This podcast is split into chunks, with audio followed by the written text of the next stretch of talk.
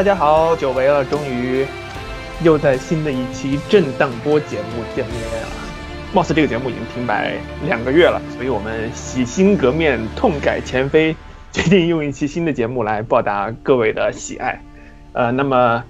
下面有请我们的两位主讲嘉宾孙新凯以及 Frank 同学登场。大家好，大家好，嗯呃，所以各位应该比较好奇，娘娘怎么没来？娘娘也是日理万机啊，公务特别繁忙，所以也就错过了我们这一期的震荡波录制。那么接下来这期就我们三个大男人来为大家来进行新的电影音乐解读。呃，那么我们的震荡波节目呢，也是隶属于微信公众号影乐志，ID 是 Soundtrack 加上一个大写的 M，并且我们的节目在虾米音乐、网易云音乐、苹果 Podcast、喜马拉雅以及荔枝 FM FM 上面都有推送。然后呢，在本周我们也是更新了 B 站的这个这个这个更新啊，但是 B 站的音频貌似在体验上有一点点不是特别好。不过喜欢二次元的朋友，呃，也可以在上面搜索我们的影乐志，这样也可以找到我们随时的更新。只不过呃，他们的音频节目呢，必须只有在 B 站的 App 上面才能看到。我相信常用 B 站的应该都有 App 吧，我就不多说了。那么在 Windows Phone 的用户也可以啊、在我们的公号推送内容中找到订阅链接提交，就可以在自带的播客 App 中订阅了。呃，这一期节目呢，我们打算跟大家聊一聊上周五上映的《雷神》第三部啊，也是漫威系列作品中的一部。虽然说有一点点挺口水的，但是我觉得漫威最最近的一些作品啊，其实也能看到，自从当年《真影真话》那期视频之后，呃，他们痛改前非的这种态度啊。但是至于改的怎么样，改的好不好，我们也能从这部作品中听到某些端倪。呃，那我们就开始我们这期正式的节目。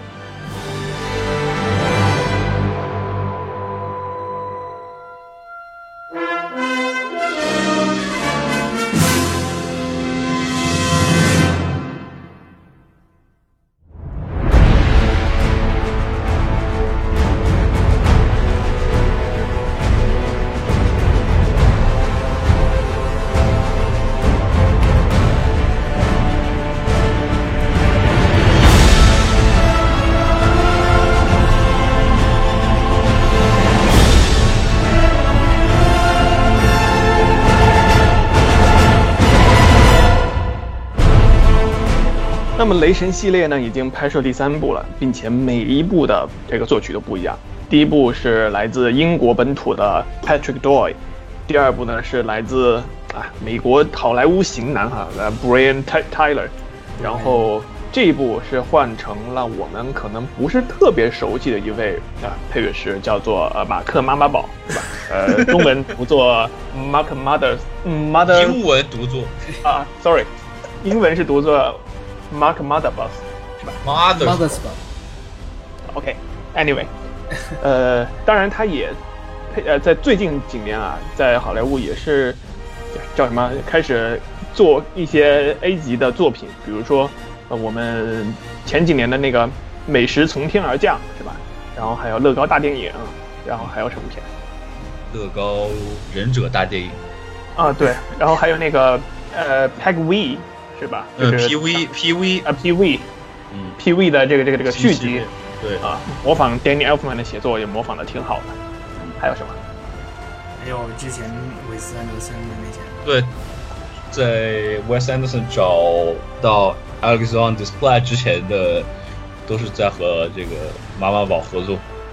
嗯嗯嗯。所以其实从他的作品中，我们也能看到跟呃这一次呃雷神第三部的某种神秘的联系啊，因为感觉都是有一点，呃，因为其实就乐高电影来说，对我来说其实是有一点。呃，挺风格化的一些创作，你没有办法用纯管弦乐去写一些这种，是吧？这种方乱构成的这种世界观，对对对，其实也是很很有意思的。然后这次雷神三呢，也是带一点点这种啊，呃，挺口水化的，然后又偏向于像银护二那种，也是大乱炖风格的这种作品，是吧？就是雷神家族内部矛盾。然后再加上它也给我们带来了一些新的世界观，比如说那那个垃圾场构成的那个星球，是吧？它在音乐表现上呢，也是有那么一点点可圈可点的地方吧。所以，呃，我们还是先从漫威的整个音乐来说起。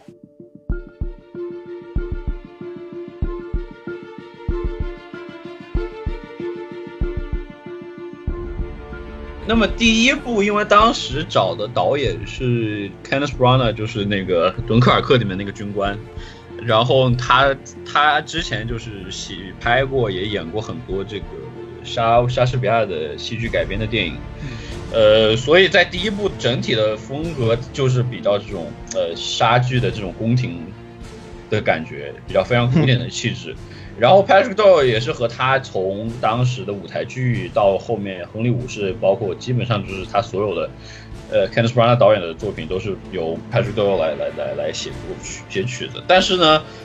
呃，就是第一部雷神的风格还是在配乐上来讲，并没有就是就说，并不是 Patrick Doyle 这种很传统的这种学院派的这种古典的风格，比如像像我们之前听，比如说像灰姑娘啊什么这样一些作品。还有《哈利波特》这样的作品里面，他的那种风格。雷神的话，第一部还是更，我觉得是在去有点在去模仿 Hans Zimmer，包括里面有一些很明显可以听到类似《盗梦空间》这样的感觉在里面。但是它的主题，我觉得写的还是还是还算是不错吧。而且那个主题在在这一部里面的结尾也也再次出现，也是比较惊喜吧。其实，在雷神一里头，基本上就是。百分之八十的音乐都听不出是 Patrick Doyle 写的，整体上听上去简直就是像那个 Remote Control Production 里头那种比较流水线化、比较商业化那种作品，尤其是那些呃动作场面、合成器的使用啊之类之类的，听起来都我觉得都更像变形金刚，而不是像什么宫廷的那都。毕竟也是找了 Kenneth Branagh 来拍这个电影，所以他也就得把老伙伴拉下水。不管他适不适合写这种这种电影啊，所以觉得 Patrick Doyle 写那么动作片儿，然后写变形金刚那样的电影，音乐也是挺委屈的。他自己的个人风格完全得不到发挥。但是说归说，总体听起来的话还是挺好听的，就是听不到他这个 Patrick Doyle 的个人风格。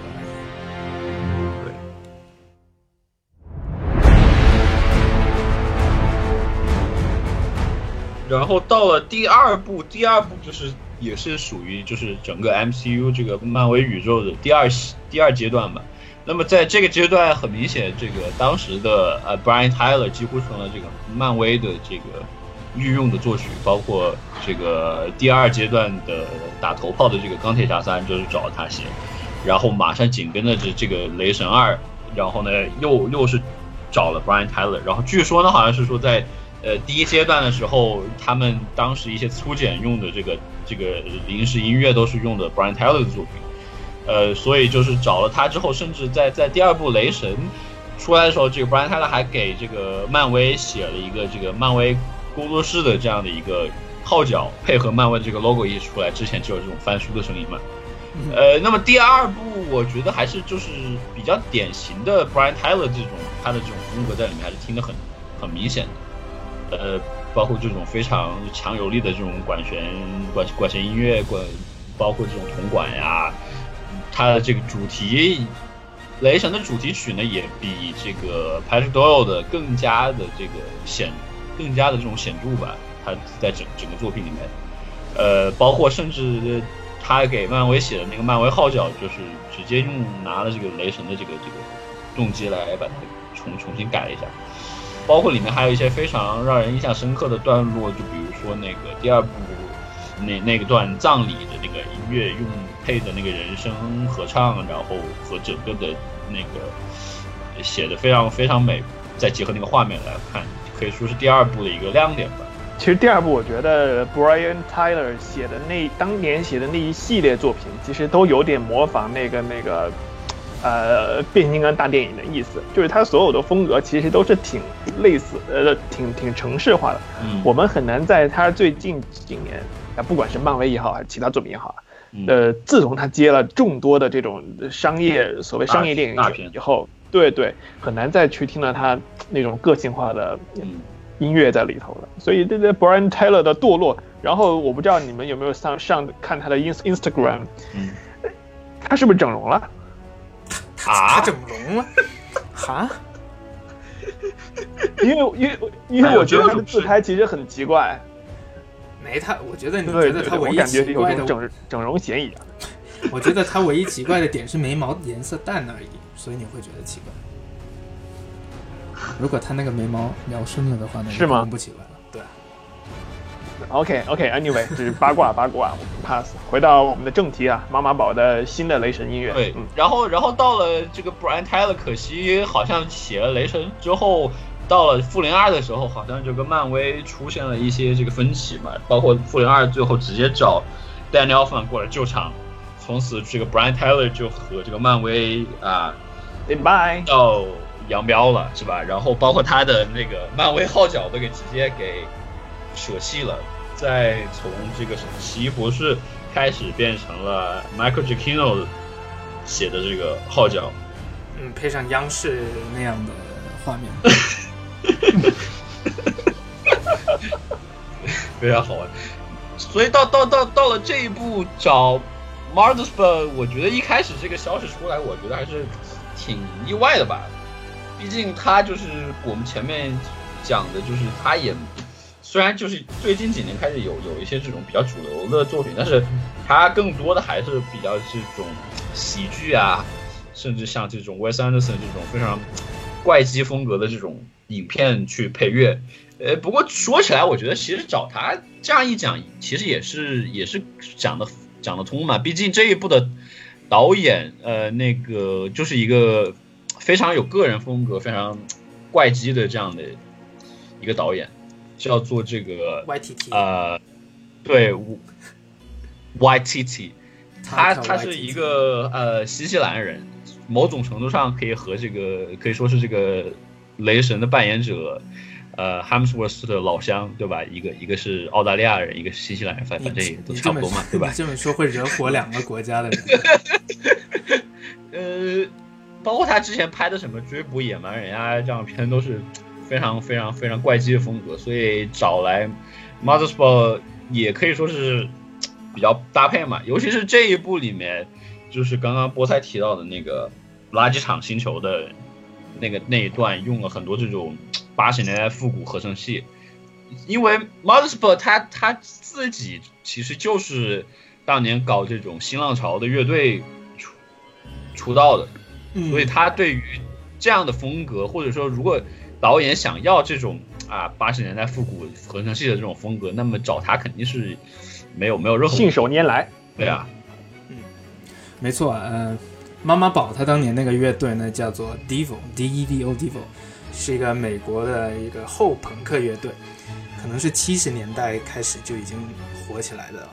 所以还是挺有历史。然后妈妈宝在那个乐队里头，我觉得最厉害的就是他那副超霸气的眼镜，戴了那么多年，就是那个款。呃，对，他在那个乐队担任的，我记得应该是呃主唱和键盘，而且那个乐队也有一点是像这种。呃，家庭啊，兄弟搞起来的嘛，再加上那个那一套，他们那个整个风格也是非常奇怪异，就是穿那个黄色的那种嬉皮士，不是黄色那种像防护服一样的感觉哦。所以其实有一点，所以从从他们那个乐队看起来的风格就已经会让你想到这个银河护卫队了。所以 包括这个影片的风格，其实我觉得这部影片的风格其实就是想在模仿银河护卫队。嗯，所以说到八十年代的风格，好像最近两年好莱坞挺流行这种复古潮，像《怪奇物语》以后，再加上现那部呃《银护二》以后，这种八十年代电音的感觉，嗯，似乎都想给给大家再来呈现一种这种怀旧的调调在里头。呃，不过我觉得就是呃在这部里面，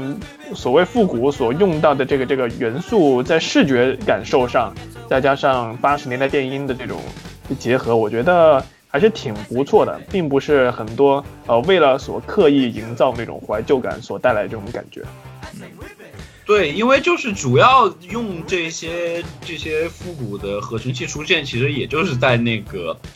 啊那个那个垃圾星球上面嘛。嗯，然后那个星球因为本身就是感觉就是一个藏污纳垢、无法无天，然后整天就是这个这个这个 Grandmaster。搞个搞搞个这个决斗士过来过来，然后来赌钱啊，搞这些事情嘛，就是一一看就不这种非常不入流的地方嘛。而且它的色彩冲突都很明显啊。对对对。然后整个整个你就感觉那个星球就是一个大夜店这种感觉，而且是那种非常非常低俗的那种大夜店。那么这样的地方，你你去想象这种地方的音乐，那么就用到这种。非常复古的这种，嗯，感觉非常廉价的这种合成器在那边，就是就是和这种视觉风格，我觉得是非常搭配的。嗯，没错，像菠菜刚才说，呃，跟怪奇物语啊那些都比较类似，因为这种音乐其实它说个名字吧，可以叫它 synth wave，就是那个合成器浪潮就在这。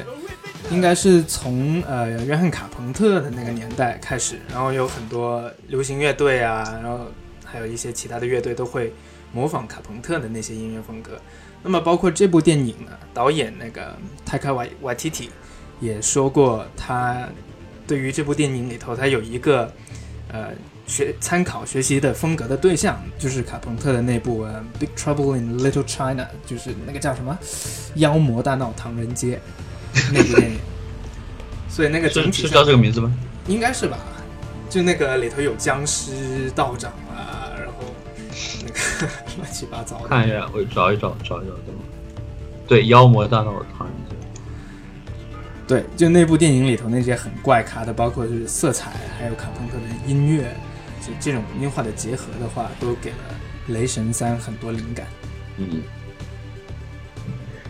包括我觉得其实还有就是这种七八十年代这种传统的所谓的太空肥皂剧，也就是 space opera 这个词的最早的意思，就是指那些呃非常 B 级，然后呢制作也不是很好的那种，但是呢拥有这种太空冒险的这种呃影片或者影或者电视剧。它的一个代表呢，就是当时的那个一个叫做 Flash Gordon，就是在那个呃泰迪熊里面那那俩人非常喜欢看的那个片子。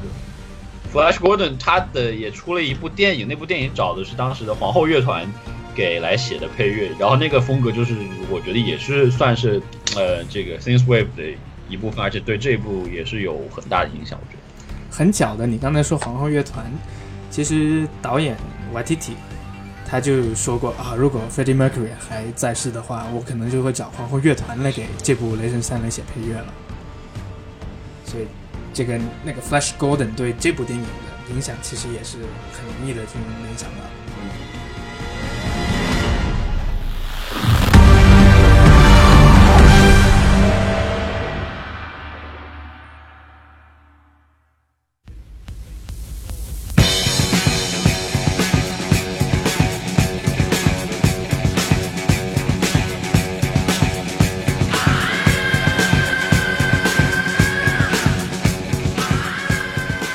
包括还有一个很大的一个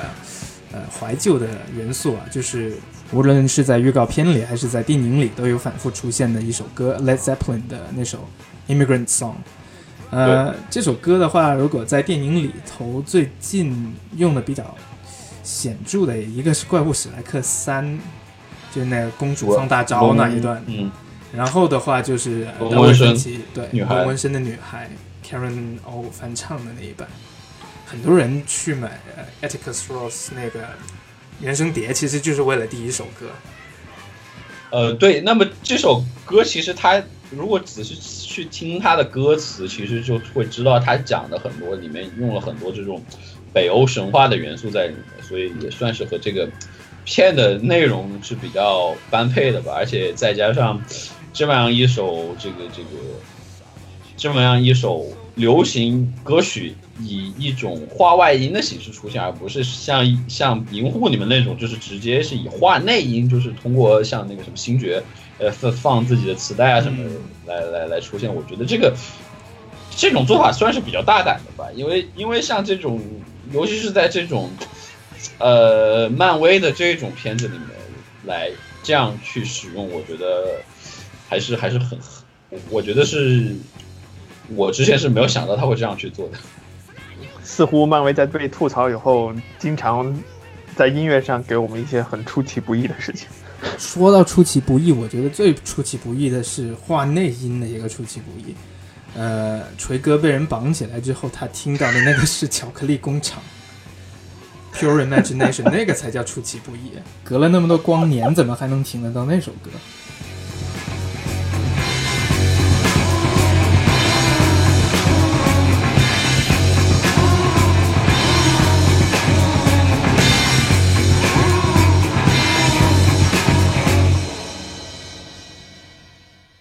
那么我们在聊完了《雷神三》跟所谓八十年代复古风潮文化的这个影响之后，我们应该再来聊一聊音乐本体上的一些内容。呃，是不是该讲到主题了？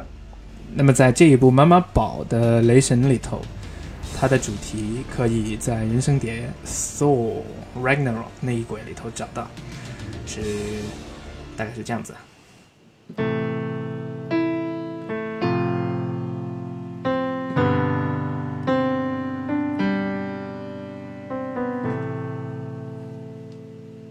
哒哒，搞定。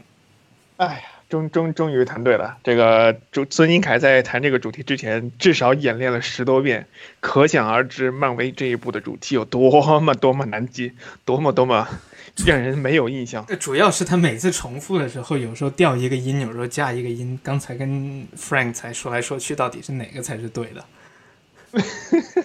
其实这个主题啊，我们听听开头那几个音，然后再回想一下 Brian Tyler 那一部的雷神主题。哦、w h a t is that？哦哦哦哦。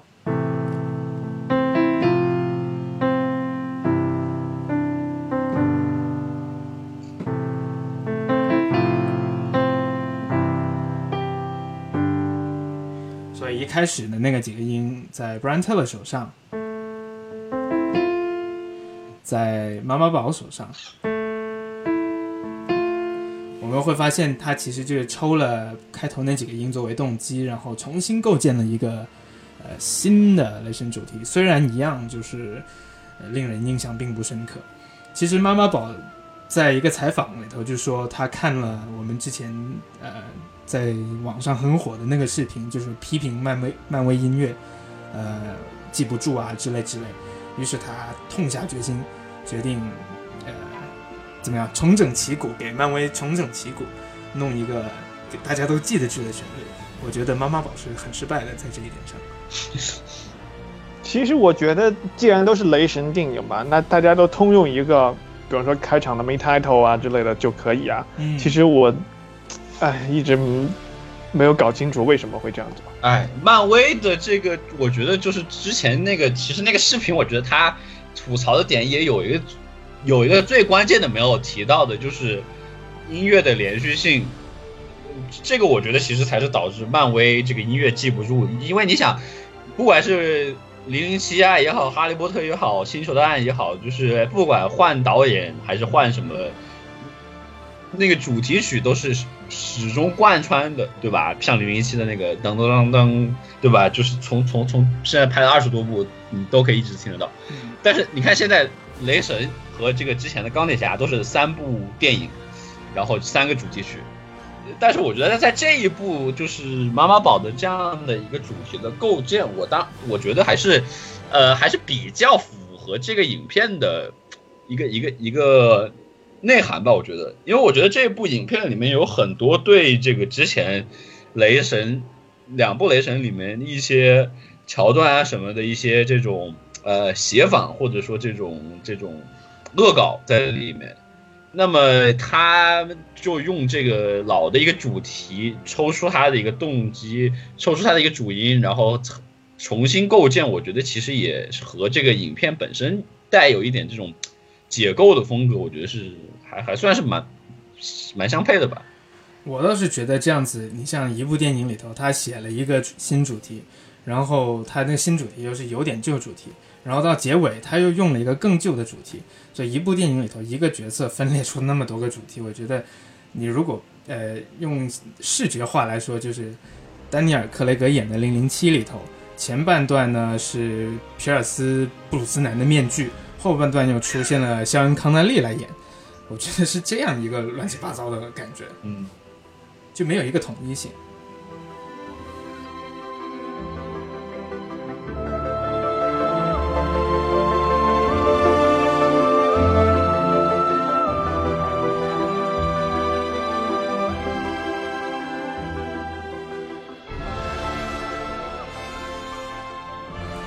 Patrick d o y l 的主题呢，就其实听上去也是更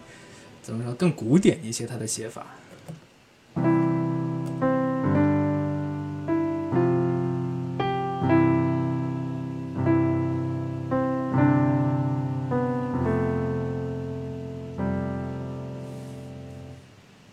如果你简直就是把把他那个乐器换成了钢琴加上弦乐，你就可以想象出是一种唐顿庄园的感觉。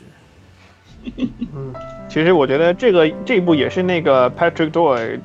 最没有自我的一部作品，最像商业化靠拢的作品。呃呃呃呃呃呃呃，人猿星球在后面呢。呃，还有那个 Jack Ryan 的那个系列，那是后面的作品了。对啊，是吧？嗯，人猿星球跟这个可能是不相上下，是最没特色了，最没个人特色。其实从这个风格上来讲，还是就是我觉得，至少这一部的啊，除了在这个垃圾场之外的地方，还是和之前的那个风格还是保持还是保持了一个一致吧。我觉得配乐，就包括这种人声非常大量人声的这种使用，包括甚至在两个就是老角色死掉的时候，都是用了这种非常哀婉的这种女声在这里。伴伴唱，哪两个老角色死了？我说是在，就是就是，比如说在第二部里面，就是那个那场葬礼嘛，然后这一部就是那个奥丁圆寂涅槃那一段嘛。第一部呃，第二部的葬礼是谁的葬礼？是他妈，然后这一部是他爸。哎，天哪，好惨呐！忘 了忘了，你好久没看。OK。然后我们之前也提，就是说这一部对之前的恶搞，包括，呃，这一部里面不就是在这个雷神回到自己的阿斯加，然后看到了一个 非常篡改版的一个上一部的一个情节的，就是 Loki 之死的一个阿阿斯加的一个一个舞台剧版嘛。对吧？然后，然后那一段大我们也听到了，就是由这个无伴奏的人声合唱的这个第二部葬礼的那段《Into Eternity》的那一段的那个音乐，就是整个我就觉得那一段真的是太自黑了。那是很黑，那一段真的很黑。除了这，除了像雷神的主题的话。其他的话其实没有很明显的主题，但是大反派 Hela 他的主题呢，其实不是旋律，而是在配器上的一个特别搭配，就是一大堆人的合唱，然后加颤音的弦乐，然后加大铜管像墙一样推过来的铜管，梆梆梆，然后这个就是 Hella 的那种呃声音特质，它没有一个旋律，但是它一出现的话都是这几种这几种呃这几种搭配的音色。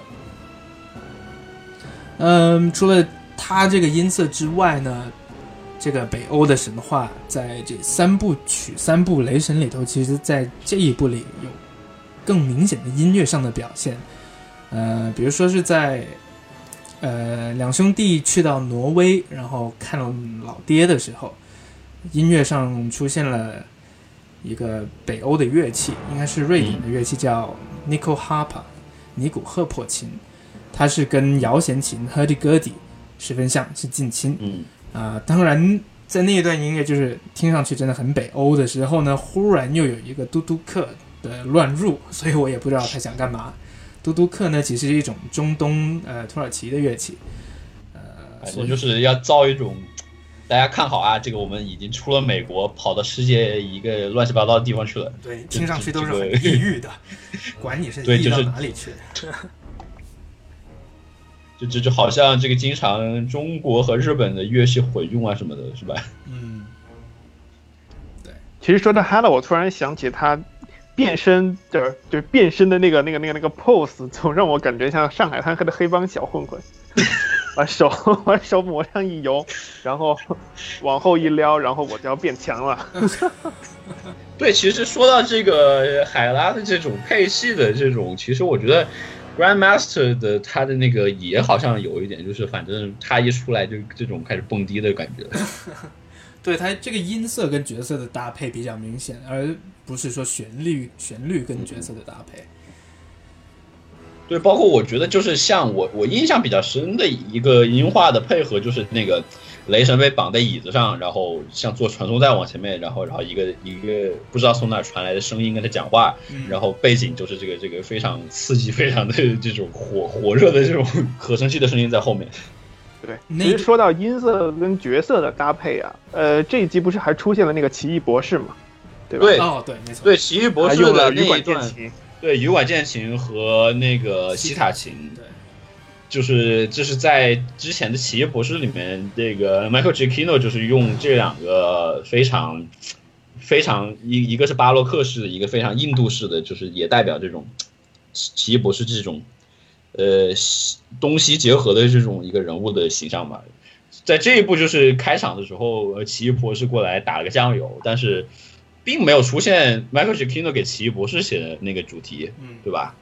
然后呢，就是用了音色，呃，用了音色把我觉得主要那个，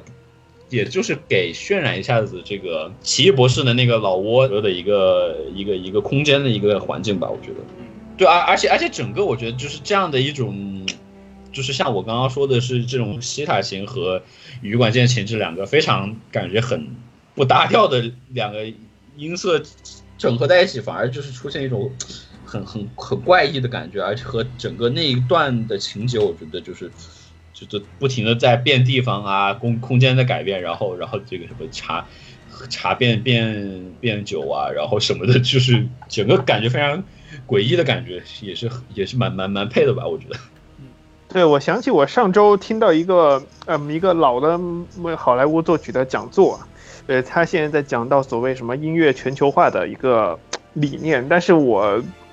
对这个理念其实抱有一定的所谓呃观望态度吧，因为毕竟呃两种不同文化的这种隔阂代沟其实还是相当大的，不管是所谓中方跟西方，甚至呃东方呃对，是不管是所谓东方跟西方这类文化，甚至所谓的东方文明跟西方文明内部的这个代沟也那么大，嗯要不然怎么巴以冲突那么久都没有都没有消停过，这么多年了，你想一想，对吧？其实嗯不要扯远了，不要扯远了。啊，对对对对对，所所以说就回到音乐本身上，我们所听到的所谓不管是异域音乐也好，大多数其实如果不非除了是非本土家的创作，大多数我觉得是说难听点就叫做其他作曲家的意淫。我觉得是这样的，就毕竟就是像这种好莱坞的作品，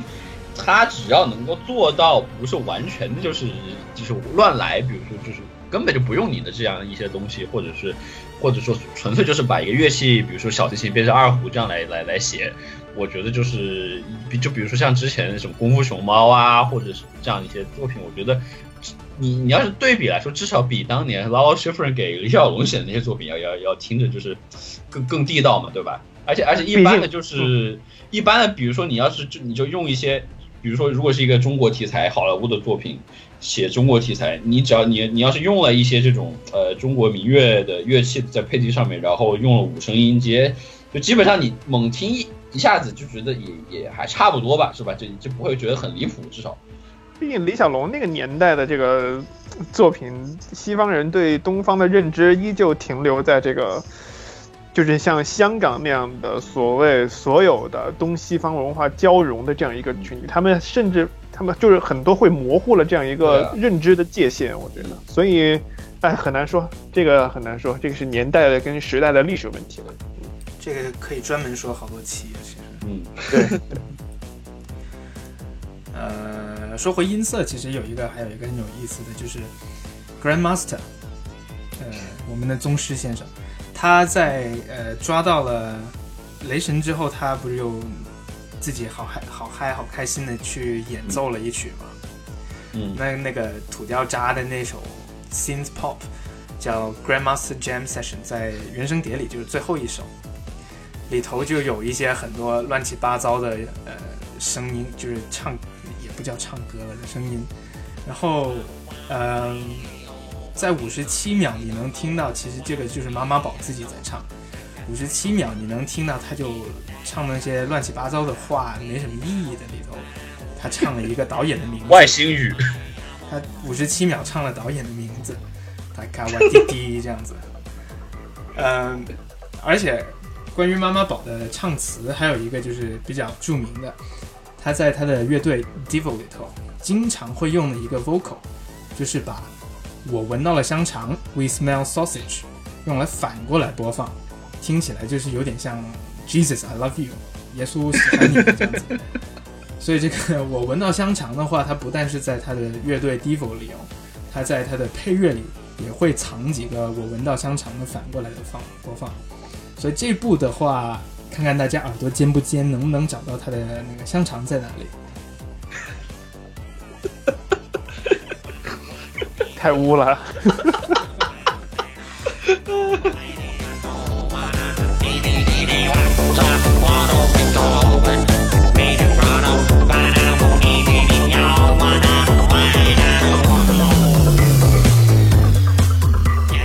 那么在在这一部。除了这个我们提到的雷神本人是吧，海拉这个反派，然后还有那个非常无厘头的这个 Grandmaster 之外，还有一个也算是比较戏份比较吃重的一个角色吧，就是我们的绿胖子绿巨人是吧？那么他在漫威可以算是存在感比较尴尬的一个一个人物吧，毕竟好像就是因为版权的原因嘛，就是他之前的版权还在呃这个环球，然后组织很很很乱。他虽然作为这个复联中就已经出现的初创队员，是吧？但是他的个人电影呢，只拍了一集，然后就没有继续拍了。而且那个那一集的那个演绿巨人的这个演员还和现在不一样，是这个 Edward Norton 现在换成了这个 Mark Ruffalo。所以虽然在那部绿巨人里面，这个是 Craig Armstrong 写了一个主题，然后呢，到后面就就再也没有出现过。然后呢，直到了复联二的时候呢，出现了一个，就是在每次绿巨人这个好像受伤了啊，然后就是想让他平静下来，在 在那部电影里面表现的主要就是这个寡妇姐和他的这个互动嘛。然后有一段音乐，这一段音乐我觉得可以叫做这个绿巨人受伤或者之类的一个名字吧。就这一段音乐呢，它是在在这一部里面又重新出来了，就是在。当时雷神想让这个绿巨人变回正常形态的 Bruce Banner，然后出现了那么一小段，我记得。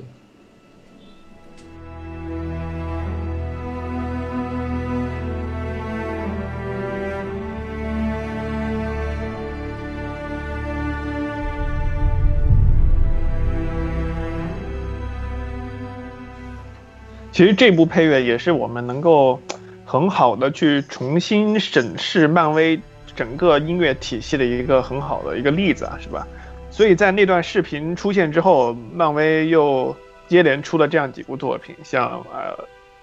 奇异博士啊，是吧？当然这个是属于比较独立化的个个人作品了。再就是新的一版蜘蛛侠，然后我们在新的一版蜘蛛侠中，似乎也听到了老的这个动画版电视的主题，是吧？也是漫威就是对尝试去讨好观众的一种心理，完全可以听得出来。对，因为在那个视频，我记得在那个视频那那段视频一开始不是采访了很多路人说，哎，这个漫威有没有什么主题记得的？然后唯一好像被提到的就是这个老的蜘蛛侠的电视主题曲。哒哒哒哒哒哒。虽然呃，我们中国人似乎对这个电视版的主题没什么印象，但是这个主题出来两次，我就确实能够记住它是怎么唱的，不像这次的雷神主题，你看孙兴慜弹了十遍都没弹清楚。主要我觉得还是因为那一首它本身一最早是作为一个歌曲出来的，所以它在歌唱性方面肯定是会比这种纯粹的配乐会会要要更更更强调一点。我记得好像就是现在出了到现在电影有三版蜘蛛侠，每一版都有这一段音乐的一个一个以某种形态出现。之前有像这个什么手机铃声，我记得是加菲呃 Andrew Garfield 那一版是以手机铃声出现，然后那个最早的那个呃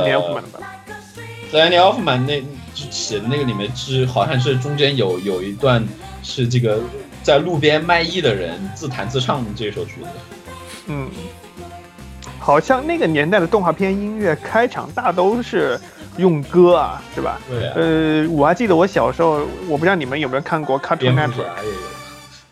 你们你们你们两个有看过 Cartoon Network 吗？嗯没有。没有印象。哎，这是两个没有童年的男人。这一一部我记得特别清楚，就是《摩登大圣》，你知道吗？The Mask。哦，魔哦，知道了，那个绿面具那个是吧？对呀、这个其它它它的主题歌哇，那一那一系列的主题歌，包括那个伽利略神探，你知道吗？不知道。天哪，好，你们两个完全没有童年。我没有，们这是我们我我们比你们，我比你们小，我们俩都比你年轻啊，好吧？对啊，我们有那个什么年代的是？一个好好年代啊。我我九十年代中左右的时候就有，当时呢有线电视就会放很多国外的动画片，不像现在黄金就是下午的黄金时间都不让放国外动画片了。那个时候就会就有呃引进 Cartoon Network 的一系列的经很经典的这种动画片过来，在国内电视台在国内有线电视放。然后那一批出现过很多像那个飞天小女警啊，什么像神探伽利略啊，还有摩登大圣啊，这还有那个阿达家族啊这样的很经典的，在国外很流行的动画片。所以说我们对动画片的认知，呃，比起现在的小朋友，或者是可能像你们这辈小朋友，对对这种国外动画片的认知可能更深刻一些，并且对他们音乐的印象也是特别深刻。主要是他们的歌简直太耳熟能详了，太太朗朗上口了。这也是我作为啊是吧电影音乐、电视音乐的启蒙之一了，真的。叔叔说的很没错。嗯，好，谢谢两位小弟。对，所以所以说回来，说回来，这个这个蜘蛛侠的这个呃，今年暑假出来的这部片，它那一部我觉得就是一个是一个是我们刚刚讲的这个，毕竟蜘蛛蜘蛛侠的这个动画主题曲太太耳熟了，是吧？然后再一个，我觉得就是还还有出现一个感觉就是那个。呃，复仇者联盟的那个主题就是由这个 Alan Silvestri 写的，他的这个在在电影里面还是出现过好几次，作为这个啊带头大哥的这个钢铁侠的形象出现，反而没有，并没有，我记得我好像没有没有印象里面出现了 Brian Tyler 写的那个钢铁侠的主题在里面。啊，我忽然记得一个小趣闻呢，嗯就是 Brian Tyler 说他会，他写完一部电影，像那些超级英雄的电影之后，他会跑到电影院跟别人在一起看，或者是他会走到某个电影院里头，在走廊看着观众，然后躲到厕所里听观众出来的时候有没有会哼他的旋律，比较 比较 creepy。这不是那个纪录片里面的吗？对啊，对对对，其实漫威自家的 logo 到现在也没有理清楚过。没有改好多次了。我觉得到现在为止，他就是我觉得他现在处于一种比较比较分裂的状态，你知道吧？就是一方面他又去想让这个音乐去搞一些这种有一点特色啊，或者个性化呀，然后呢想尝试在这个呃音乐主题上能够有一定的连续性，包括我记得就是在那个马明年要上的那个无限战争会又把这个第一部复联的这个作曲家 Alan Silvestri 给请回来了。嗯，呃，所以我觉得这一方面他可能确实是有点下功夫，包括包括这一部里面我们听到的这个既有三部三部雷神主题全部出现，对吧？然后还有我们刚刚提到的那些东西，我觉得我觉得这个这个可可以说是一大优点吧，但是我觉得还是就是整这个我还有，但是我觉得问题上就是在于呢，就是这也不仅仅是配乐上的问题吧，就是整体的漫威现在的 MCU 的系列的电影的同质化已经越来越严重了，尤其像这一部，你觉得就是好像就是把银河护卫队的人换成了这个雷神的班子，然后重新演了一遍。甚至像雷神系列内部的这个电影结构都没有解决清楚。你看第一部这么古典宫廷，到了第三部就变成这种屎尿屁电影。对，然后还有还而且这部这部有其实有很多荤段子，其实包括那个什么 anus 对吧？Devil's anus，对啊，魔魔鬼的，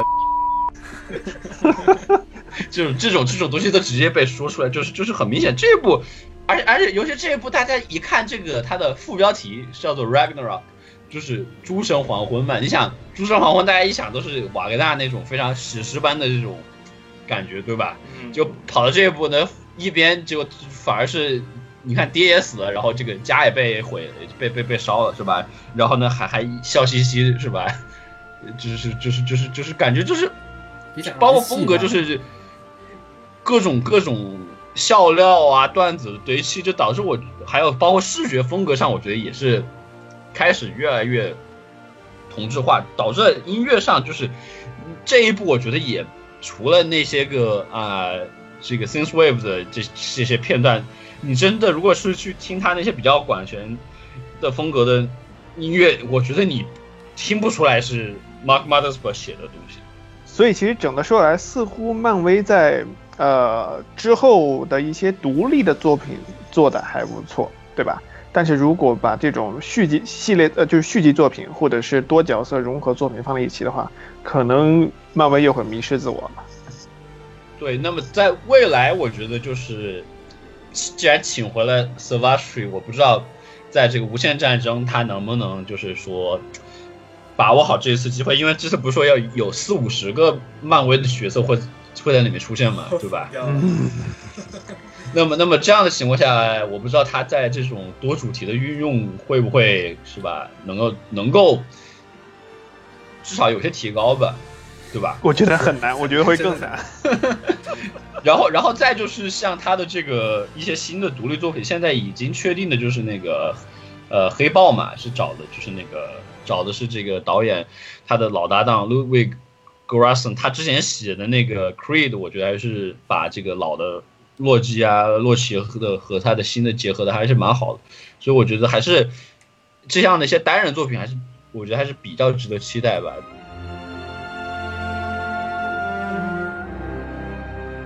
不过，当然，我们刚才说的这种漫威的同质化，指的特别是迪士尼的漫威啊。在福斯家下的漫威的话，其实我觉得倒问题倒没那么严重，甚至会，嗯嗯，他们的漫威，嗯，很不一样。嗯，风其实每部的风格都尽量的很突出，而且音乐上的话，呃，连贯性也是比较做的比较好的。所以我觉得像现在的可能确实这种超级英雄的写作也算是某些方面碰碰到一些瓶颈吧。但是我觉得还是大家包括马上又要上映的一个 DC 出来的这个啊正义联盟，Daniel Elfman 又回来救场，我觉得还是可以稍微期待一下吧。并且 Danny Elfman 已经在上映前已经说过自己会用到很多老经典主题的回归，是吧？嗯，还 diss 了一下寂寞。那我们就在下一期节目中为大家来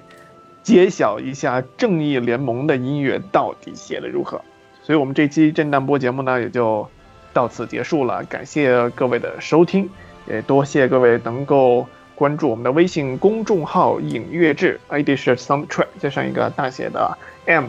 并且我们的节目在虾米音乐、网易云音乐、苹果 Podcast、喜马拉雅、荔枝 FM 以及新增加的 B 站上面都有推送。如果你是 Windows Phone 用户，你也可以在我们的公号推送内容中找到订阅链接提交，就可以在自带的播客 App 中订阅了。那本期节目到此结束，哎再次感谢大家，我们下期正义联盟再见，各位拜拜。拜拜。拜拜。